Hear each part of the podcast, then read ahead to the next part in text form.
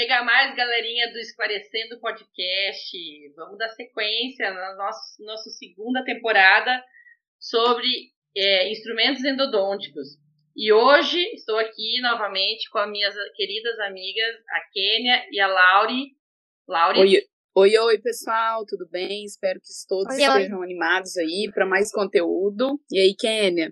Oi, gente. É, esse é um episódio muito atrativo porque a gente vai começar a falar dos instrumentos mecanizados de preparo de conduto e em específico dos instrumentos de níquel titânio, certo? Certíssimo. Então vou, vou comentar aí um pouquinho, Raquel, as propriedades desses instrumentos, né? Fala então, aí, Laura. Nós temos na endodontia aí é, as nossas clássicas limas de aço inoxidável, então foram utilizadas e são, né, até hoje, por muitos e muitos anos.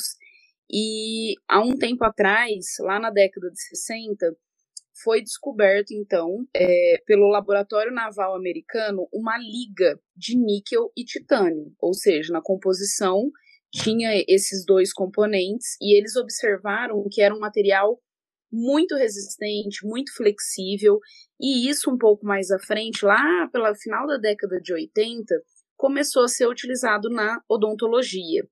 Então, qual é a importância disso para nós hoje na endodontia, basicamente?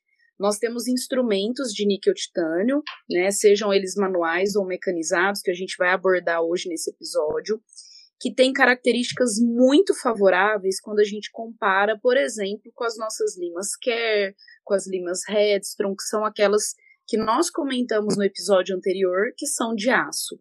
Então, as principais vantagens que eu vou citar aqui para vocês é a memória de forma. O que, que é isso?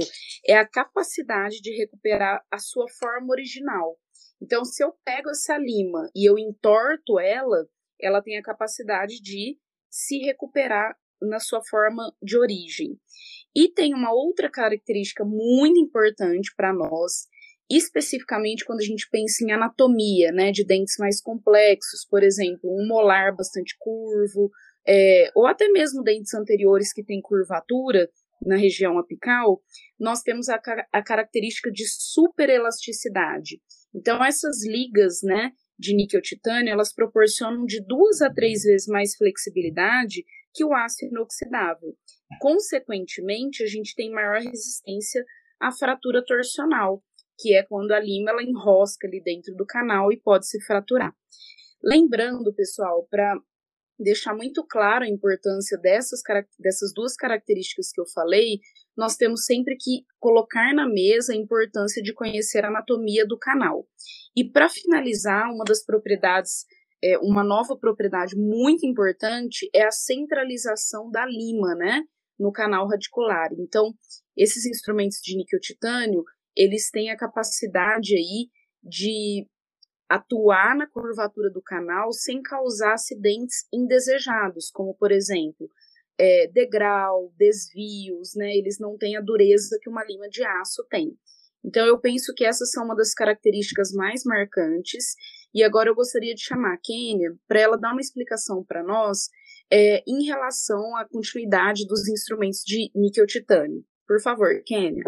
Isso mesmo, gente. Como a Lauria disse, é, a, a liga né, que é formado esses instrumentos, eles, ele passa por um processo de fabricação, geralmente por usinagem.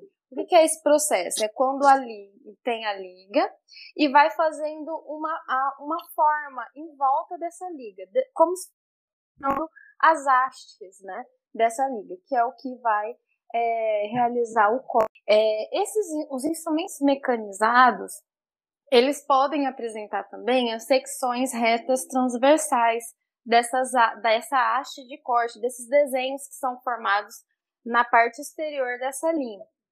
Quando a gente faz, por exemplo, o corte transversal dessa, dessa haste de corte, a gente pode observar ali um desenho, como por exemplo o ProTaper, o ProTaper universal, ele tem aí um desenho de um triângulo convexo. Já o ProTaper Next, que ele já é tadinho, ele foi lançado com um desenho mais retangular. Proc, ele já tem um desenho mais como se fosse um S invertido. Só que tem sistemas que se variar ao longo dessa haste de corte comprimento da haste de corte, né, que é a ponta, até o, ini até o início do, da área de corte. Então, às vezes pode ser que a, nesses que tem a, é, essa variação, né, pode ser que na ponta ele pode apresentar um desenho e no início da haste de corte ele pode apresentar outro desenho, como por exemplo a wave, a ponta triangular com, na ponta um triângulo com paredes no início da haste de corte ela tem aí um, um triângulo com paredes com e também é, tem lançado aí nos últimos anos são sistemas que ao invés de atuar cortando na, a parede como um todo, eles atuam em uma única parede. Tá? Um, um exemplo desse sistema aí é o ProTaper Next. Tá? Agora a Raquel ela vai falar um pouquinho mais pra gente, dando continuidade aí. Bom, gente, é, vamos falar um pouquinho da, das partes do instrumento endodôntico, né? A gente abordou no episódio anterior os instrumentos manuais, como que eles eram divididos, cabo, aço, intermediário. Os instrumentos de níquel titânio, eles são é de forma similar, só que como eles são encaixados no motor, normalmente a gente usa esses sistemas em motor, sendo que, fazendo um parênteses, a gente tem também para uso na mão, assim, que a gente tem utilizado muito dentro da academia, nas, na, com os alunos de graduação, em função do curso, do custo do motor, né?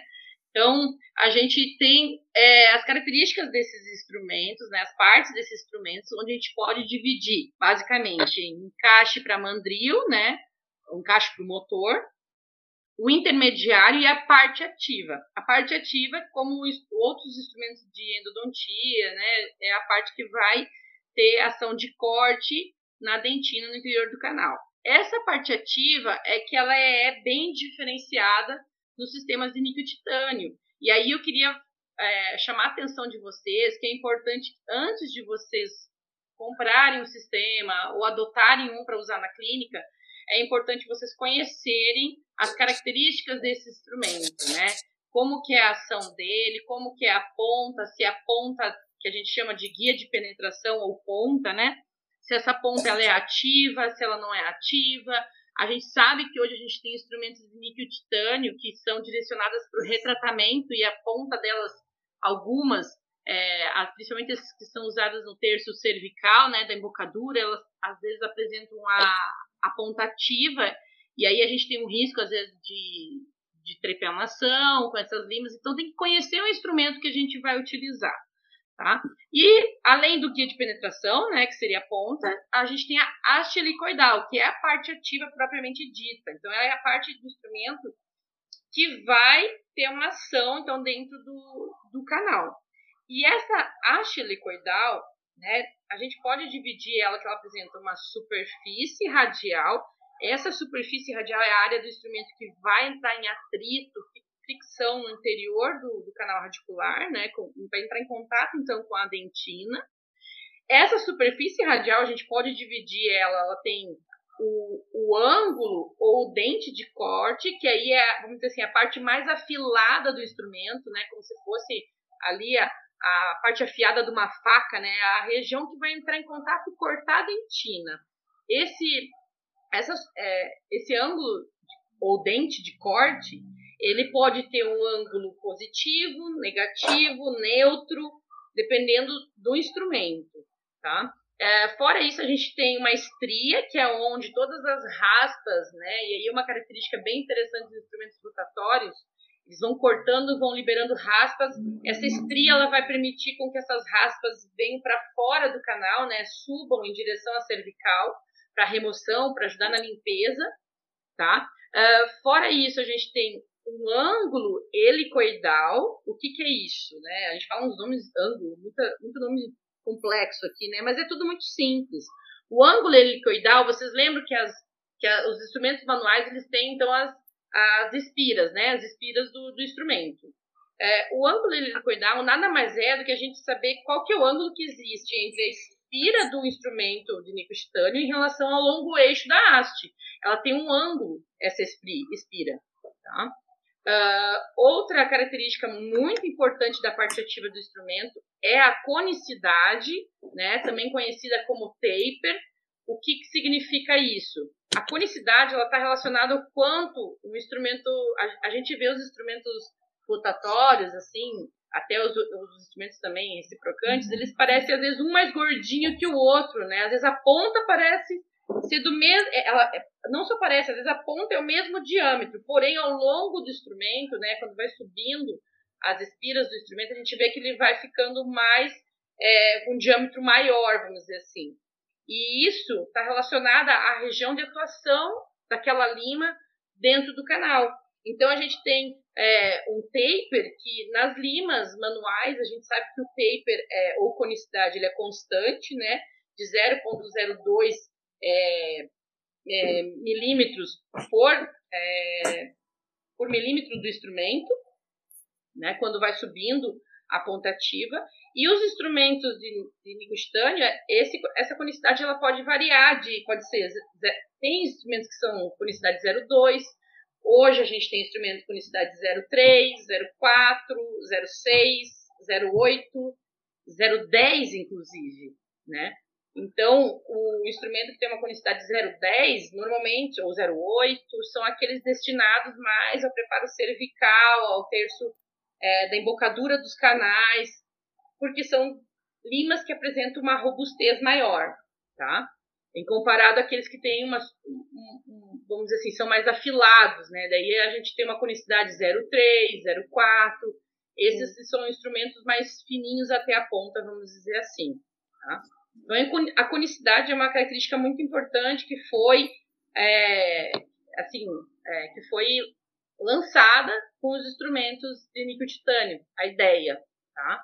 Para a gente saber aonde esse instrumento está atuando dentro do canal, eles são muito importantes. E, além disso, aquelas espiras, elas estão distantes uma da outra, né? uma distância que pode ser constante ou pode ser variável. Isso a gente chama de passo, né? Os passos das piras na, ao longo da parte ativa do instrumento. Tá? Então, são o espaçamento entre as espirais dos instrumentos, certo? E aí, eu já falei alguma coisa de preparo cervical, né? Mas devido a esse taper, essas características, esses instrumentos eles acabaram sendo genérica, é, vamos dizer, de forma bem geral, divididos, classificados, certo, Laurie? Você pode falar para nós aí da classificação, Laures, como é que ficaria? Sim, claro, vamos lá. Então, pessoal, seguindo esse raciocínio da Raquel de conicidade e tudo mais, temos uma divisão didática aí em três formas. Então, nós temos as, os instrumentos chamados Orifice Shaper, né? Então, eles são mais gordinhos, para trabalhar na região cervical do dente. Então, é, normalmente, né, a indústria traz esses instrumentos de tamanhos mais curtos, é, justamente para que eles não atinjam ali a região apical, e eles vão trabalhar basicamente no terço cervical, chegando no máximo no terço médio, porque eles têm aí a função de ser um alargador cervical. Por isso o nome é Orifice Shaper. Nós temos também as limas Shaping Files, que são aqueles instrumentos que vão abrir e modelar o canal radicular propriamente dito. Então, eles acabam chegando ali é, até a região ou que muitos em utilizam o nome de CRT, né? É, resumindo, seria chegar lá no comprimento de trabalho, no final lá na região apical. Então, shaping, né, em inglês, ele traz aí esse conceito de modelar o canal. E, por fim, nós temos uh, as limas finishing files, ou que a gente pode chamar também de apical files, que são instrumentos utilizados para o acabamento. Então, veja só, nós temos desde o início, né, pincelando ali no terço cervical, depois as limas de modelagem e agora a gente tem as limas de acabamento. elas são utilizadas em todo o comprimento do canal radicular, então até lá na região do, do ápice, né? Isso aí seguindo a filosofia de cada instituição, enfim, mas elas tocam a, a, até lá no final do dente. Então ela um taper ou, o que a gente chama de conicidade é, menores, né? Não são tão calibrosas como, por exemplo, é, a, os alargadores cervicais. Então, é muito importante que nós tenhamos no nosso arsenal todos esses instrumentos para que a gente possa tocar o maior número de paredes. Então, já lembrando que, né, apesar de todas as vantagens das limas de níquel titânio, também são instrumentos que a gente tem dificuldade em tocar todas as paredes. E isso não é culpa do instrumento, né? Isso é uma questão anatômica.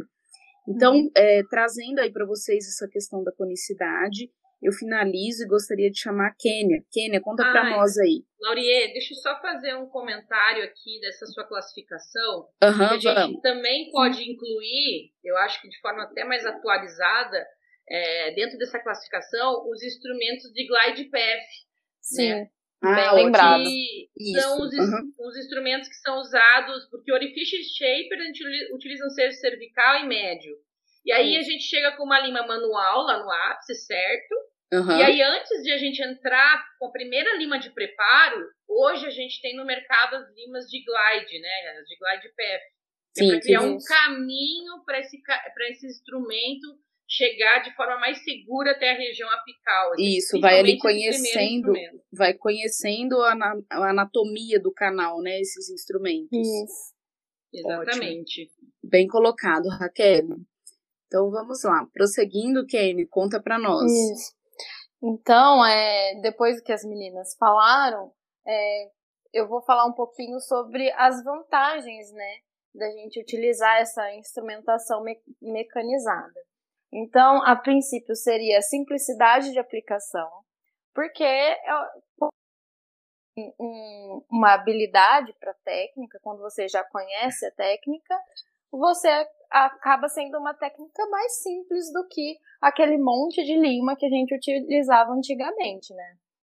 É, consequentemente, acaba sendo mais rápido, porque redução do número de limas, só que, claro, que isso daí também vai depender do caso, né? E juntamente tem a redução do estresse da parte profissional, porque, consequentemente, diminui o tempo, diminui o número de limas, é, é, acaba sendo mais confortável para a gente e também para o paciente, né?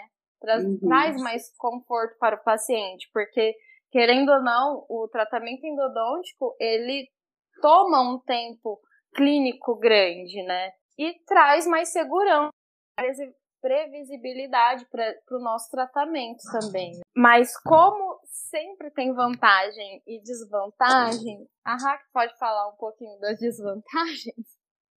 Olha, vamos dizer assim, as desvantagens é tudo muito maravilhoso e lindo, né? Quando a gente vê é. no primeiro momento. Nunca vou esquecer da primeira vez que eu vi meu professor trabalhando com um instrumento rotatório no paciente. O quanto foi rápido, preciso, né? Uh, mas também a gente vê uh, algumas, algumas desvantagens que seria, né? Por exemplo, o custo, que são é um, as limas, dependendo do fabricante, do sistema, é, tem um custo às vezes elevado, porque inclusive a gente tem um número, um controle que deve ser feito de, de uso, né? É, eu não posso usar aquele instrumento até ele fraturar, né? Então, para a gente utilizar ele de forma segura, eu preciso pelo menos ali ter um, um parâmetro, ah, já utilizei tantas vezes, agora eu vou descartar esse instrumento. Então, é, e tem, acaba tem, tomando... tem até fabricantes que falam pra gente utilizar um, uma única vez, né, mas... Sim. Uhum. É, e aí outra desvantagem que eu vejo, assim, às vezes, como a gente utiliza uma lima com motor, aquela sensação tátil que a gente tem com lima manual, ah, vamos dizer assim, que às vezes se perde um pouco. Então, isso às vezes pode favorecer uma fratura do instrumento, principalmente se a gente não tem um treinamento né, associado. Né, eu sempre falo para os alunos: você está usando a primeira vez esse instrumento no dente, né, então é importante treinar primeiro, às vezes, um dentinho na mão, para você conhecer, ver até onde você pode forçar aquele instrumento. Né. Uh, as, vamos dizer assim, as primeiras as primeiras, os primeiros sistemas que foram lançados, né, eram muito, é, assim, aplicavam, ah, é, preconizavam o uso de várias limas, então as sequências às vezes eram de vários instrumentos, e isso às vezes gerava um pouco de confusão, né, no preparo, então isso é um, uma desvantagem, principalmente agora que a gente já tem, os, por exemplo, sistemas reciprocantes, que é para ser de, de uma lima única no preparo, se usa somente um instrumento para fazer o preparo do canal, do início até o final. Né? E, e eu acho que essas são as principais desvantagens, né? E eu acho que o tendão de Aquiles mesmo é, é a história da fratura de lima, né? A gente sabe que a fratura pode ocorrer por fadiga, por, por ser por torção, às vezes tem fraturas que acontecem, a gente até fica perguntando assim, mas por que será que aconteceu, né? Às vezes a própria anatomia força o instrumento e leva a fratura. Então acho que essa é a principal desvantagem, né? É, até e... porque a gente não está sentindo, né, o que está acontecendo ali na hora. Exato, né? Ah, uhum. E aí, como eu já dei uma lançada aqui que eu falei dos reciprocantes, é, é isso que eu queria que a Laurinha falasse um pouquinho, explicasse a diferença que a gente tem de cinemática, né? Sim, claro, vamos, vamos deixar isso claro aqui. É, são dois tipos de cinemática, né? A princípio aí, é, numa escala, e nós vamos falar aqui do movimento rotatório e do movimento reciprocante. Então, quais são as principais diferenças entre esses dois movimentos aí das limas mecanizadas? No rotatório, a gente imagine um relógio. Nós vamos ter um instrumento que vai girar dentro do canal como se fosse um relógio, ou seja, a lima ela vai girar 360 graus no sentido horário, numa forma completa. Então, o instrumento ele vai estar ali dentro trabalhando é, basicamente com o corpo e não, não ali na ponta desse instrumento, tá? Então, esses instrumentos rotatórios, de maneira geral, eles são instrumentos que têm um maior corte, é, eles têm grande variedade aí de tip e taper, então é muito comum principalmente em, em alguns sistemas.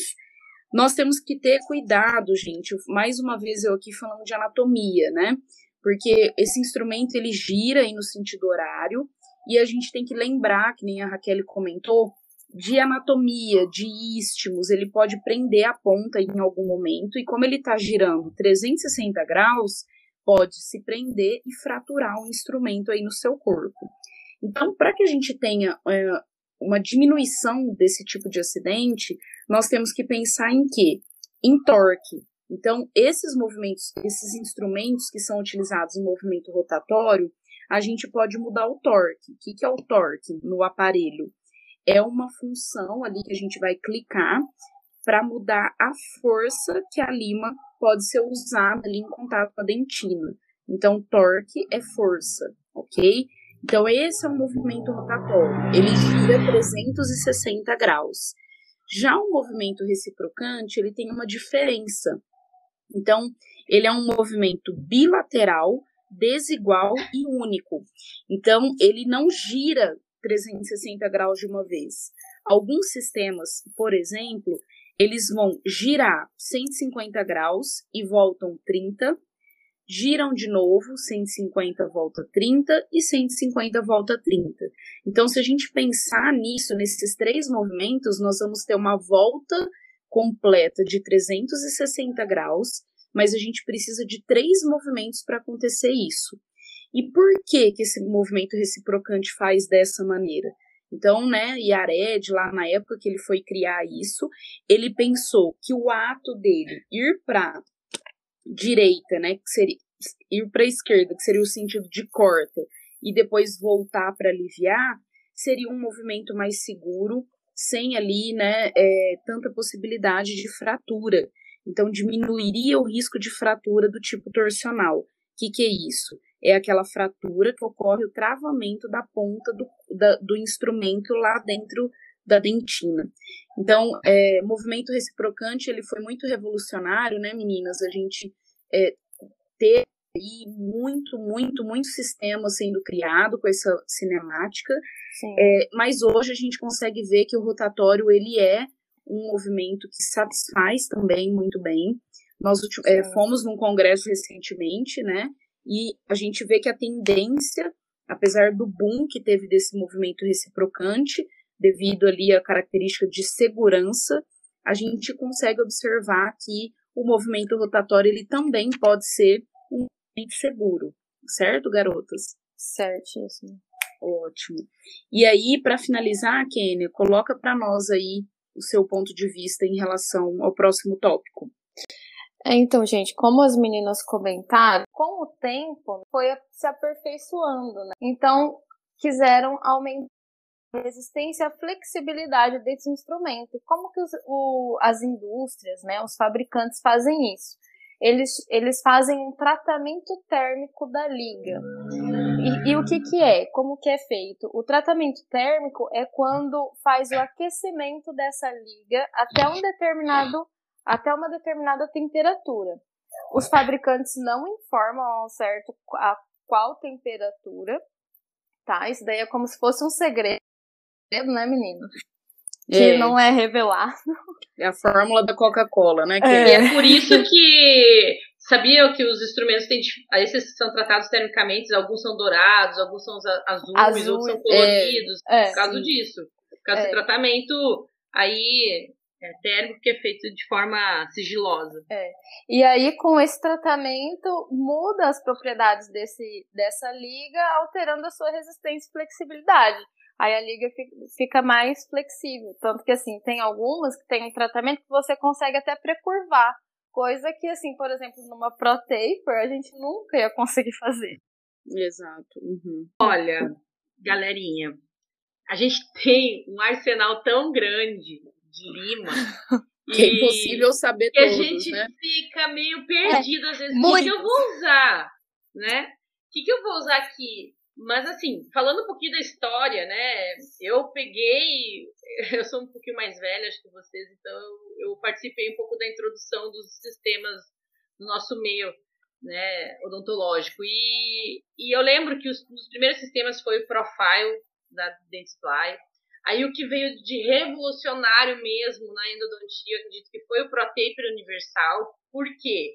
Foi o primeiro sistema que a gente via de preparo e obturação de canal casado. Você preparou, você seca com, com esse cone que é do sistema e obtura é, cone absorvente do sistema e obtura com cone absorvente também do sistema. Então facilitou muito, né? Agilizou muito os preparos. Então, para Taper Universal foi a revolução do século, eu acho. Depois teve sistema K3, eu usei muito K3. Ainda tenho umas limas lá guardadas. É... tem até a nova, que eu não usei mais depois. Então, esses são os velhinhos. Aí veio o M2, a gente tem é, hoje, assim, no nosso mercado brasileiro, teve as limas da Easy, que são muito boas até são hoje. Boas. É, limas da MK Life, é, e um sistema muito grande. A Dentsply continua fabricando é, limas também, aí rotatórias e reciprocantes. Então o arsenal é muito grande. Mas o mais importante eu acho que tem que ficar de tudo isso, né? Você conhecer o que você está usando. Tá? Isso vai é, evitar é, sistema, as né? frustrações. Né? Exatamente. Né? Porque também é, vai evitar frustrações não só de fratura de instrumento, mas assim, de um tratamento dar certo, né? De você não ter recorrência de uma lesão apical. Então, isso é muito importante. Ah, sem tá dúvida. é, e assim, eu gostaria de pincelar em relação a isso dos sistemas, porque assim, quando a gente está numa especialização ou em algum curso, imersão, enfim, sempre alguém vai te apresentar um sistema, né? Então, claro que existe todo um mercado aí com inúmeras opções. Mas no meu ponto de vista, o melhor sistema é o sistema que você se adapta. Então, é legal, é importante que vocês conheçam, treinem diferentes sistemas, mas aquele que você se adaptar é o melhor. Não adianta a gente ter no mercado as pessoas falam, ah, eu gosto daquele que é o mais caro, é o mais bonito, é o mais azul. Não, gente, a gente tem que treinar e se adaptar, né? Tem que conhecer vários tipos de sistema e saber fazer adaptações, mas você ter a mão, o treinamento com o sistema, aquele vai ser o melhor para vocês. Vocês concordam com isso ou discordam? Com certeza. Com certeza. isso, isso aí. Eu mesma tenho, eu não trabalho com um sistema só. Eu faço até o que fala, é o que a gente fala de hibridização, hibridização. de sistema. Isso. Eu começo às vezes com rotatório e depois eu entro com reciprocante e aí finalizo com rotatório. Então assim, né, porque eu, eu penso que a gente tem que adequar o nosso preparo à anatomia dental. Não dá para a gente querer ter uma receita de bolo. Eu acho que a receita de bolo não funciona muito bem. Então, é, é, pelo menos essa é a minha filosofia. Assim, ainda é. mais a gente sabendo que o instrumento não toca toda a parede ali, né? Então, então a gente tem que buscar formas de tentar fazer uma melhor desinfecção possível, né? Então que seja com a união de muitos instrumentos, né? Com certeza. Às vezes a gente quer usar um só, mas não dá, tem que ampliar um pouquinho mais, então. Isso aí. Isso. É a técnica, é, vamos dizer, o caso que manda. Exatamente. Bom, acho que temos aí, né, um programa, um mais um episódio para nossos alunos, os nossos colegas de trabalho, né, para quem tem interesse em endodontia. É... É, agradecer mais uma vez a companhia e dizer para o pessoal seguir nós lá no, no Instagram, uhum. podcast, e acompanhar as publicações. E estamos junto, abertas Exa dúvidas também. Exatamente. Sugestões, principalmente.